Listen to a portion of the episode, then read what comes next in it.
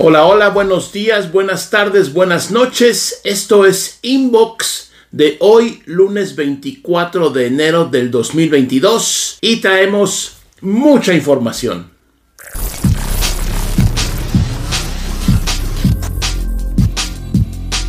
Pues ya está acabando el mes de enero. Qué bárbaro, qué velocidad traemos en este 2022. Pero bueno, hoy hay grandes temas súper interesantes como siempre. Espero que también te interesen a ti, obviamente. Y pues se acerca ya oficialmente la fecha del lanzamiento del nuevo Galaxy S22. Ya por ahí soltó Samsung el teaser, como le llaman, o este pequeño videíto de preventivo, ¿no? De que ya viene, ya viene la última innovación eh, en este caso, pues se sabe que es el Galaxy S22. No hay fecha exacta, va a ser en febrero. Algunos dicen que el 12, que el 22 de febrero. En fin, no importa. Aquí la cosa, la cosa es que ya viene, ya está anunciado, ya está pronto a hacer pues el evento este de lanzamiento que llevan a cabo antes de forma presencial. Nos invitaban yo fui a muchos lanzamientos de esa firma. Y bueno pues ahora ya sabes todo es virtual todo es sentadito en tu oficina escritorio home office o café o donde quieras. Ahí puedes ver de qué se trata. Y bueno de qué se trata pues ahí por supuesto hay algunos rumores de algunas de las características y especificaciones que tendrá este S22 la pantalla pues aparentemente será de unas 6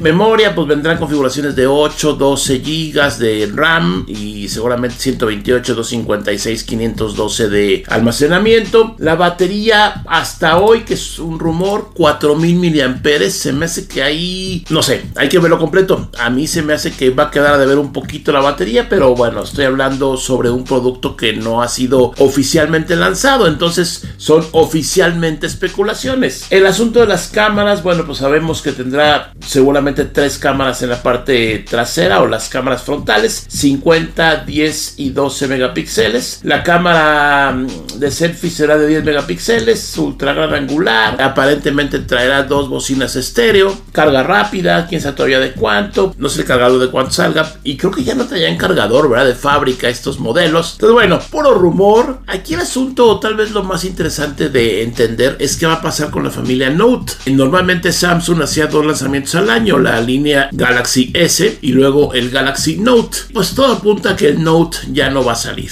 Todo apunta quién sabe. Pues digamos que son menos en cantidad, pero fuertes en intensidad usuarios del producto Note por la pluma, Es la principal diferencia que hay entre muchos equipos y unos que tienen pluma, como la, en este caso la familia Note. Yo no sé, a mí se me hace que sería sensato. Bueno, es que no sé, porque puede ser que le pongan pluma al S22, lo cual no creo porque si nos vamos a porcentajes, la gran mayoría de gente no usa ningún apuntador, usa su dedote para usar el teléfono, no pluma. Entonces, eso es lo tal vez pues que estaremos revisando, conociendo obviamente. Eh, seguramente voy a estar yo en el lanzamiento virtual, claro, obviamente, pero ahí te invitaré, por supuesto. Así es que ya viene el Galaxy S22, ya está anunciado que ya viene. No, el anuncio no dice la fecha y no dice qué modelo, pero bueno, ya sabes que ya sabemos y tú sabes y entonces todos sabemos que es el Galaxy S22 de Samsung que lo esperamos en unos días más.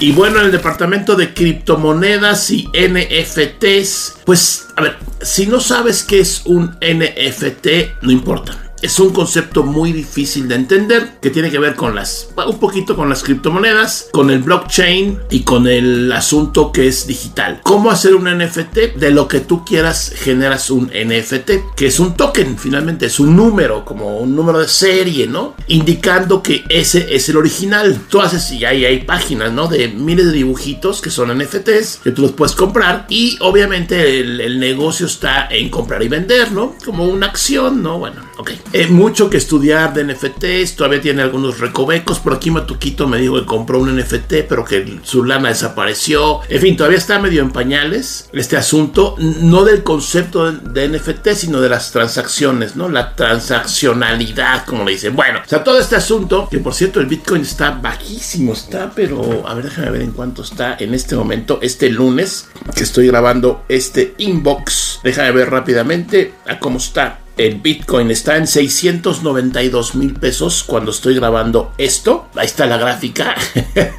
pues va en picada, ¿no? Sabemos que el asunto de las criptomonedas y todas las monedas es muy volátil, pero bueno, independientemente de en cuánto está el Bitcoin, que seguramente se recuperará, resulta que Twitter lanzó la opción para que tu fotito del avatar, tu identificador, sea un NFT. Obviamente es tuyo, de nadie más. Esto nada más en Estados Unidos y nada más para los suscriptores del servicio Blue, que es un servicio de paga que tiene Twitter allá, que bueno, se ve que mucha gente no usa, pero ahí está. Entonces, ¿en qué consiste esto? Básicamente tú decides que tu foto de perfil va a ser un NFT y listo, no aparece diferente inclusive, no aparece normal como en todas las cuentas. También ves que hay una función en Twitter para donarle a tus Twitteros favoritos. Ya puedes donar en bitcoins, entonces de alguna forma esta compañía pues ahí sigue no funcionando muy bien. Ahora rebasada totalmente por otras redes sociales en cuanto a número de usuarios, pero la influencia y permanencia de Twitter yo creo que está para muchos años más. Y si venden Twitter, pues seguramente alguien más lo va a comprar de las compañías que tú y yo conocemos. Pero bueno, por lo pronto,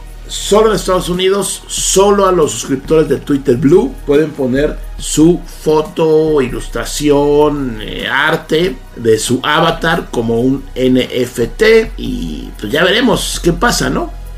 Y en los gadgets curiosos que nos encontramos por ahí internet está este proyecto en Kickstarter, esta incubadora de, por supuesto, tipo de proyectos mm, tecnológicos y no tecnológicos que se llaman Kaibo Flex. Son unos audífonos, pero de conducción ósea. O sea, no, eh, esto no es nuevo, tiene ya muchos años este concepto, en donde tú te pones junto a tu oído, normalmente arriba de la oreja, pues el aparatito, y a través de tus huesos, precisamente, hace que, que suenen o que se muevan, más bien que vibren, y puedas escuchar pues música o llamadas o algo, ¿no?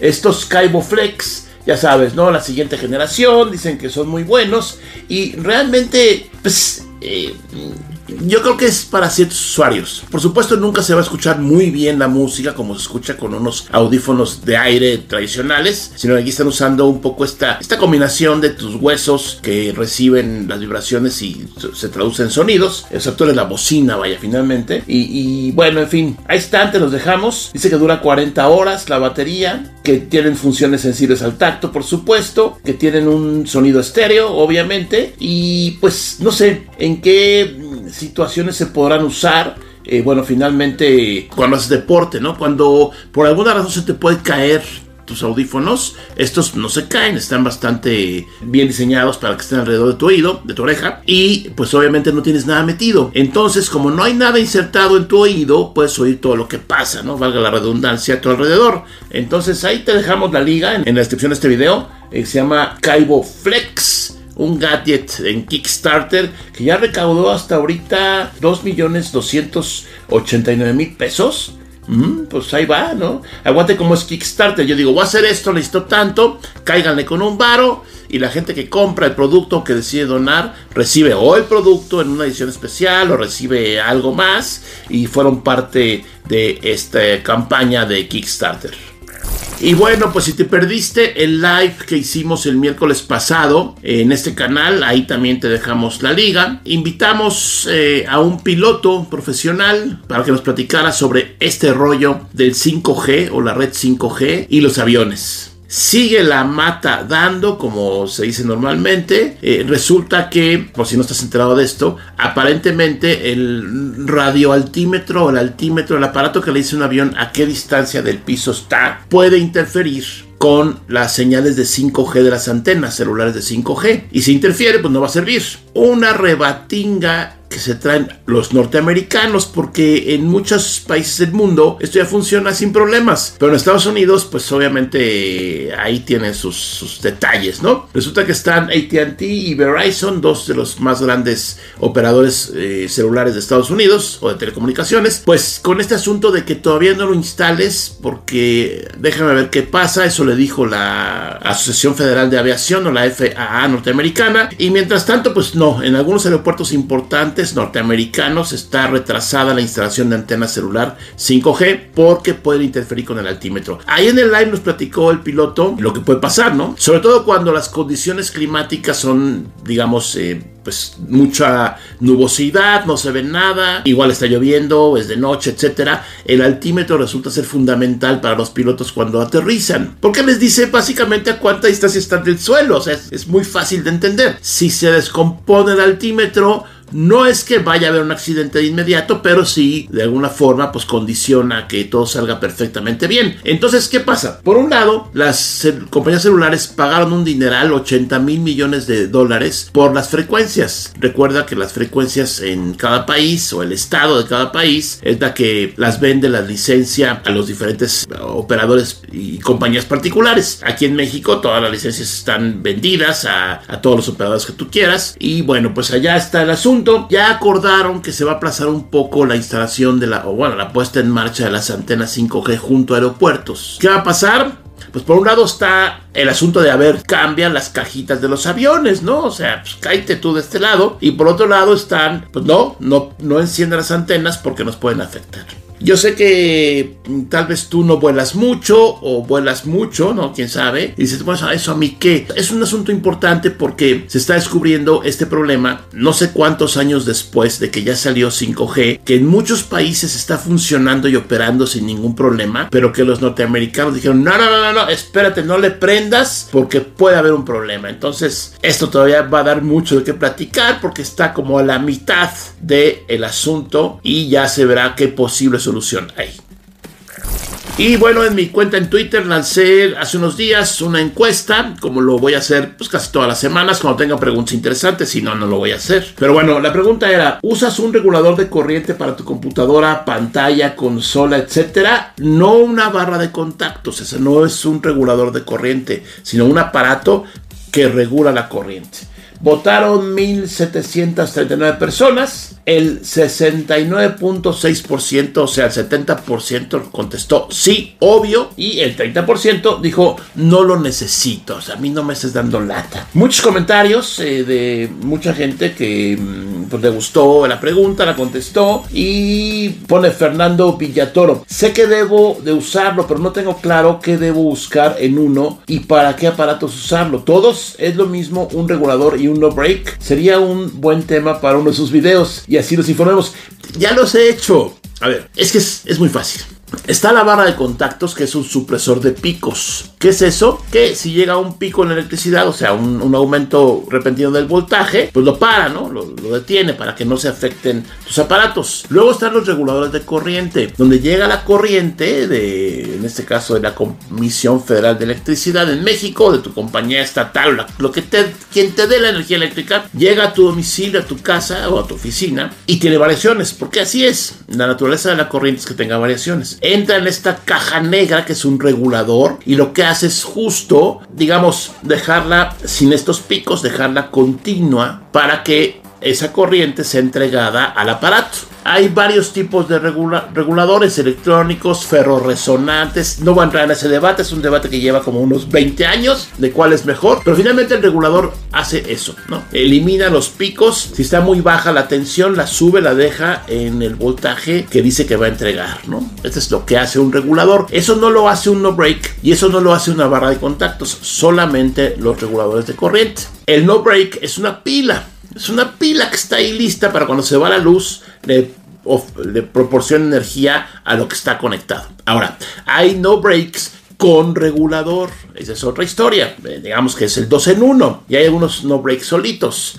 Eh, en fin, eh, lo que no hay es regulador. Bueno, reguladores con no breaks, depende cómo lo veas, ¿no? Pero bueno, finalmente aquí lo importante es que te protejas. O sea, que tengas un regulador de corriente porque aunque no haya mucha variación de energía en tu colonia, en tu zona o en tu municipio o en tu estado, pues es algo que no ves. O sea, normalmente no se ve. la tensión alta daña los equipos, la tensión baja daña los equipos. ¿Qué regulador comprar? ¿Y para qué? Esa es otra historia. Hay una gran variedad. Depende, por supuesto, cuánta energía demanda el aparato aparato que le vas a conectar. Un ejemplo clásico son los refrigeradores. Un refrigerador demanda muchos watts. Cuando prende el motor de la compresora, chupa la corriente. Si le pones un reguladorcito ahí de normalito, electrónico chiquito, se va a descomponer seguramente el refrigerador, no el regulador. En fin, tienes tú que estudiarle un poquito, depende, pero para computadoras, pantallas, impresoras que no sean láser, láser es otra historia, impresoras de inyección de tinta, etcétera, un regulador electrónico es bastante buena opción para que proteja tus equipos, ¿no? La idea es proteger lo que ya te costó o lo que sigues pagando. Entonces, gracias por entrar a esta encuesta. Eh, si tienen idea de nuevas preguntas para otras encuestas, pues pónganlas en los comentarios y ahí, por supuesto, las reviso con mucho gusto.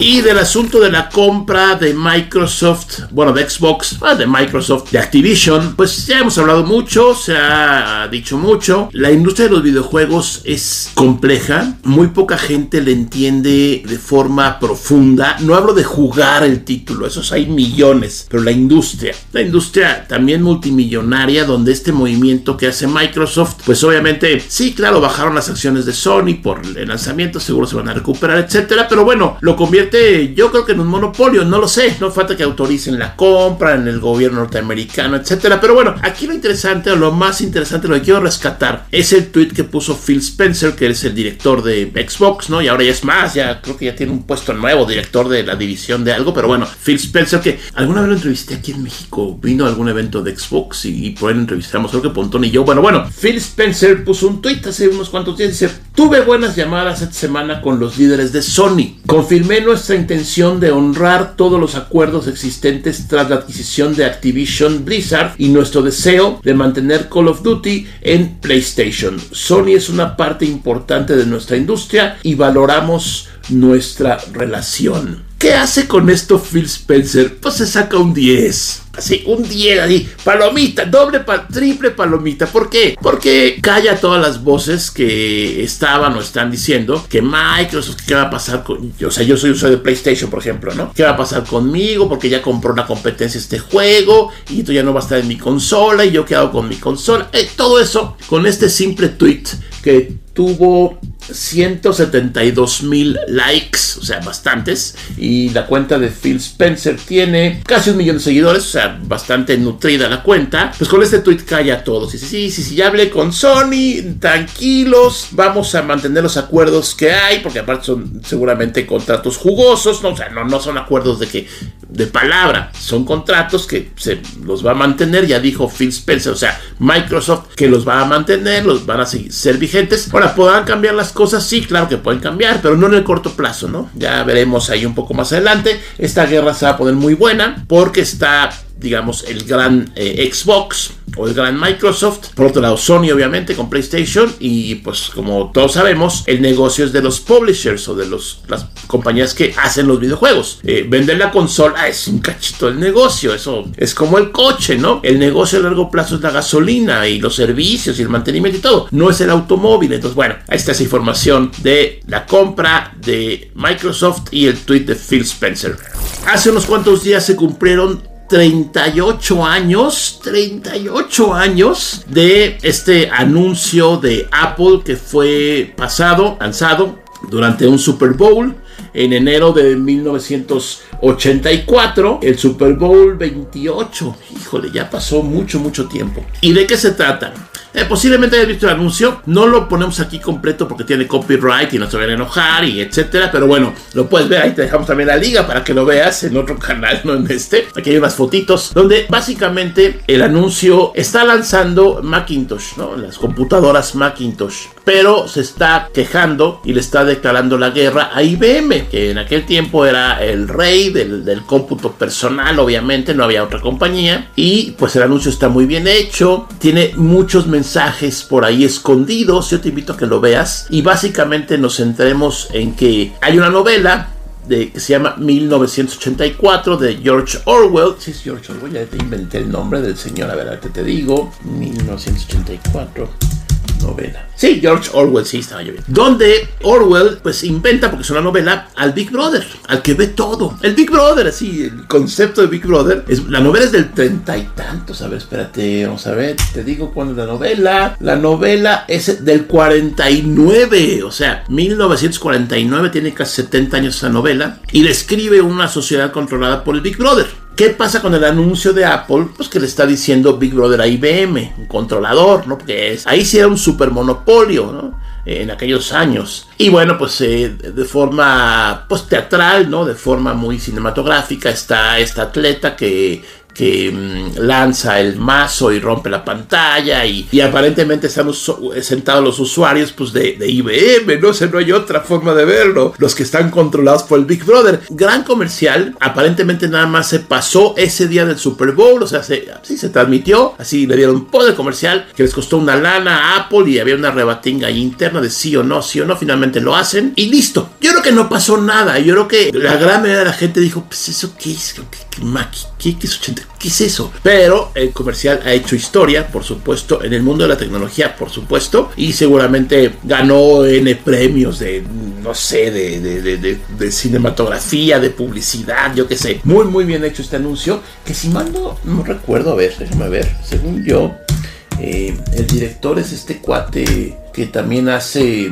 eh, varias películas. No, yo soy re malo para eso. acá está. Sí, Ridley Scott, claro. Ridley Scott es el director de este comercial. Y eh, Ridley Scott es un director de cine. Mira, Ridley Scott ha dirigido Alien, ¿no? La, original Alien era una película de Ridley Scott dirigida por él. Blade Runner, Hannibal o Aníbal, este del malvado. House of Gucci, es el más reciente. Bueno, ese, él es Ridley Scott. Claro, 40 años antes eh, también hacía comerciales, seguramente. Y, no sé si ahora también los haga, pues, ¿por qué no? Y ahí está el señor Ridley Scott. Puedes ver la foto, está apareciendo. Él fue el director del comercial, que se le ocurrió eh, prácticamente. Igual fue un equipo, pero bueno, ya hablé mucho. Y bueno, esta información te la presento si vives, solamente si vives en la Ciudad de México y la zona metropolitana. La UNAM, que es la Universidad Nacional Autónoma de México, está lanzando de nuevo el reciclatrón. ¿Qué es eso? Que lleves tus gadgets que no te sirven. No la pedacería, ¿eh? No aceptan tu cajota llena de cochinadas. No, no, no, no, no. Aceptan, mira, aquí te voy a decir porque eh, el cartel lo menciona. Teclados, impresoras, faxes. Híjole, ¿quién tiene un fax todavía? Videocaseteras, eh, MP3, radiograbadoras, laptop, cámaras fotográficas, cámaras de video, escáneres, mini componentes. Ahí ese mini componente que ya está ahí, que lleva 15 años en el lugar y no lo prendes hace 5 años. En lugar de, a ver, si lo quieres vender te van a dar muy poquito dinero, muy, muy poquito. Si lo quieres tirar a la basura vas a contaminar.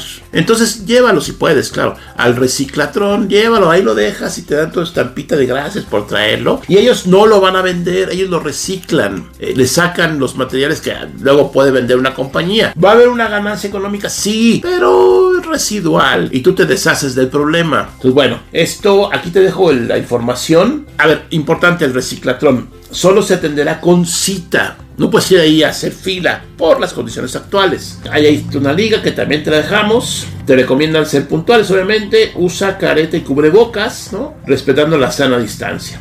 Se desinfectarán los aparatos en el evento previo a su entrega, entonces igual te van a dar ahí toallitas o no sé. Y bueno, no se reciben focos ahorradores y lámparas fluorescentes, equipos desarmados, rotos o contaminados, cableado público. Es que bueno, tú sabes que el cobre que está en muchos cables de servicios públicos se vende se lo roban y se vende. En fin, y tampoco se reciben modems. Ahí está la información del reciclatrón. Es 27 y 28 de enero, o sea, ya dentro de tres días, de 9 a 4 horas, o sea, de 9 de la mañana a 4 de la tarde. Debe ser por ahí en alguna bodega de la UNAM, eh, en la liga que está abajo de este video. Eh, hay más información.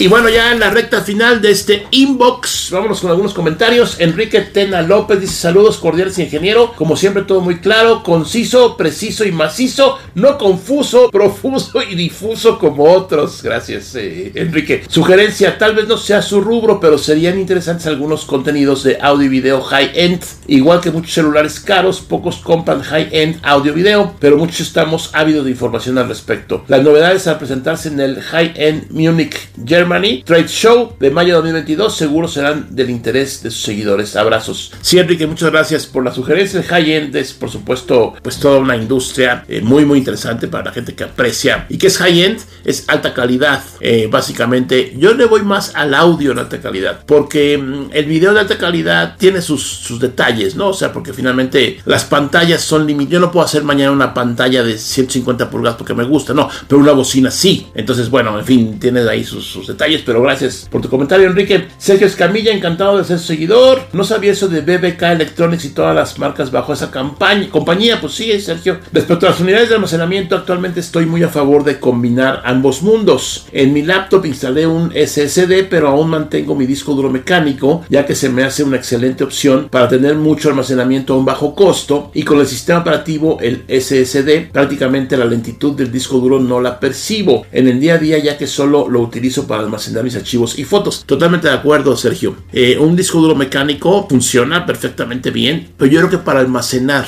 no para que sea tu disco principal donde grabas, ves y grabas información todo el tiempo. Para eso están los SSDs. Y mucho hablado de la duración, ¿no? hay cuántos años dura un disco de estado sólido y cuántos años, dura un disco mecánico. Pero bueno, gracias por tu comentario. Héctor Misael González Fragoso, excelente nombre para esta nueva versión. No me la perderé, así como nunca hice con Muchas gracias. Un fuerte abrazo, Javier, y gracias por seguir informándonos. Gracias a ti, Héctor Misael. Carlos Ortiz, Inge, buenas noches. Yo vivo en Estados Unidos y quisiera saber si el Oppo Find N se va a vender en México y quién lo haría. Muchas gracias por el Carlos Ortiz, no, el Oppo Find N, Oppo México dice que no lo va a vender. Por lo pronto, en el corto plazo. Entonces, si lo venden, lo van a vender ellos, ¿no? Eh, si te interesó, híjole, aguántate a que llegue, ¿no? Vives en Estados Unidos, allá no lo van a vender seguramente. Eh, pero bueno, la respuesta es que no se va a vender en México por lo pronto. Armando, y nunca supe qué tenía en esa agenda misteriosa en su escritorio.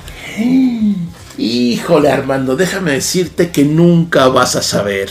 Aquí sigue este librito donde están los secretos más profundos que tengo guardados en papel. Muchas gracias por ver esta edición de Inbox de hoy, lunes 24 de enero del 2022. Te invito a ver los demás contenidos de este canal, a suscribirte al canal si no te has suscrito. Gracias, hasta la próxima.